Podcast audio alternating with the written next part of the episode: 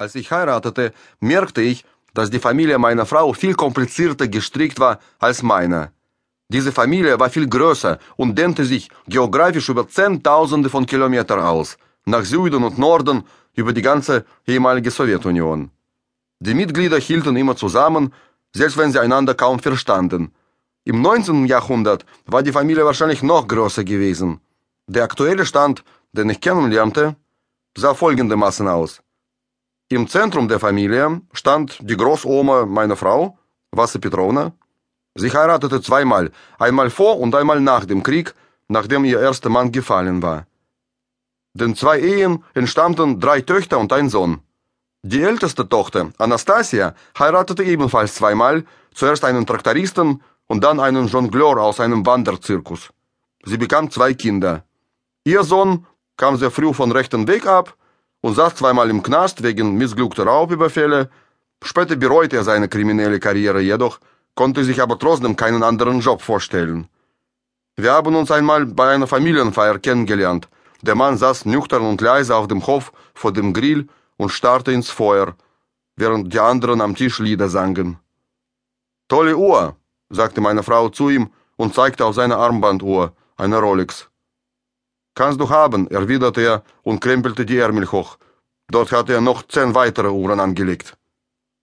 Außer Uhren hatte er noch eine Frau und ein Kind in Weißrussland. Die Frau hatte er als Briefpartnerin im Knast kennengelernt. Noch während er einsaß, bekam er einen Brief von einer Unbekannten. Die Frau fühlte sich in der Freiheit wie im Knast und wollte einem richtigen Knacki Briefe schreiben.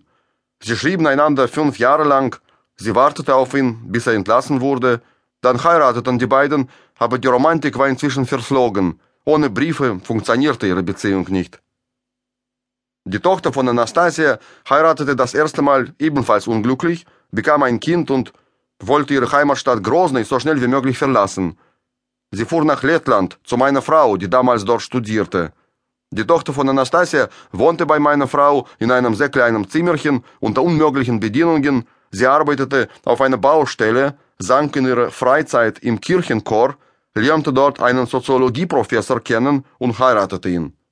Ihr Kind aus erster Ehe wuchs zu einem sehr hübschen Jungen heran, er heiratete eine Tochter aus einer reichen lettischen Familie. Sie war der größte Wodka-Produzent Lettlands. Er studierte internationales Recht und arbeitete dann zusammen mit seiner Frau in Washington bei der UNO. Die mittlere Tochter von Wasse Petrovna studierte in Grozny zusammen mit ihrer jüngeren Schwester, meiner späteren Schwiegermutter, geologische Schurfarbeit im dortigen Öl- und Gasinstitut. Nach dem Studium ging sie nach Sachalin, wo man als Geologe das beste Gehalt bekam, und holte zwei Jahre später meine Schwiegermutter nach. Auf Sachalin heirateten die beiden Schwestern, schnurrbärtige Männer, zwei Geologen. Der eine kam aus Leningrad, der andere aus einem Vorort von Wladiwostok. Wegen der schwierigen Wetterbedingungen zählte auf Sachalin ein Arbeitsjahr für zwei. Man konnte rein theoretisch gesehen schon mit 50 in die Rente gehen. Wegen der großen Entfernung lohnte es sich nicht, jedes Jahr für zwei Wochen Urlaub in die Sonne zu fahren. Zwei Wochen brauchte man eigentlich nur für den Weg hin und zurück. Deswegen sparten die Sachalin-Bewohner ihre Urlaubstage, sie sammelten Urlaubszeit, wie man anderswo Briefmarken sammelt und für ein paar zusätzliche Urlaubstage spendeten sie regelmäßig Blut. Für 300 Milliliter Blut bekam man einen Schein für ein Mittagessen im Restaurant und zwei Tage zusätzlichen Urlaub. Mit 50 gingen die meisten Geologen von der Insel weg. Die Familie der mittleren Schwester zog mit ihrem Mann und den zwei Söhnen nach St. Petersburg, die Familie meiner Schwiegermutter ging nach Grozny zurück. Der einzige Sohn der Urmutter, Wasse Petrovna, Georgi Ivanovich ging nirgendwo hin.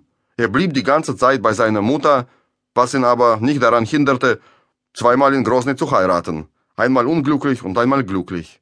Und Vater von zwei Töchtern zu werden, die inzwischen auch eine Art Familie haben. Der eine hat einen Mann und der andere ein Kind.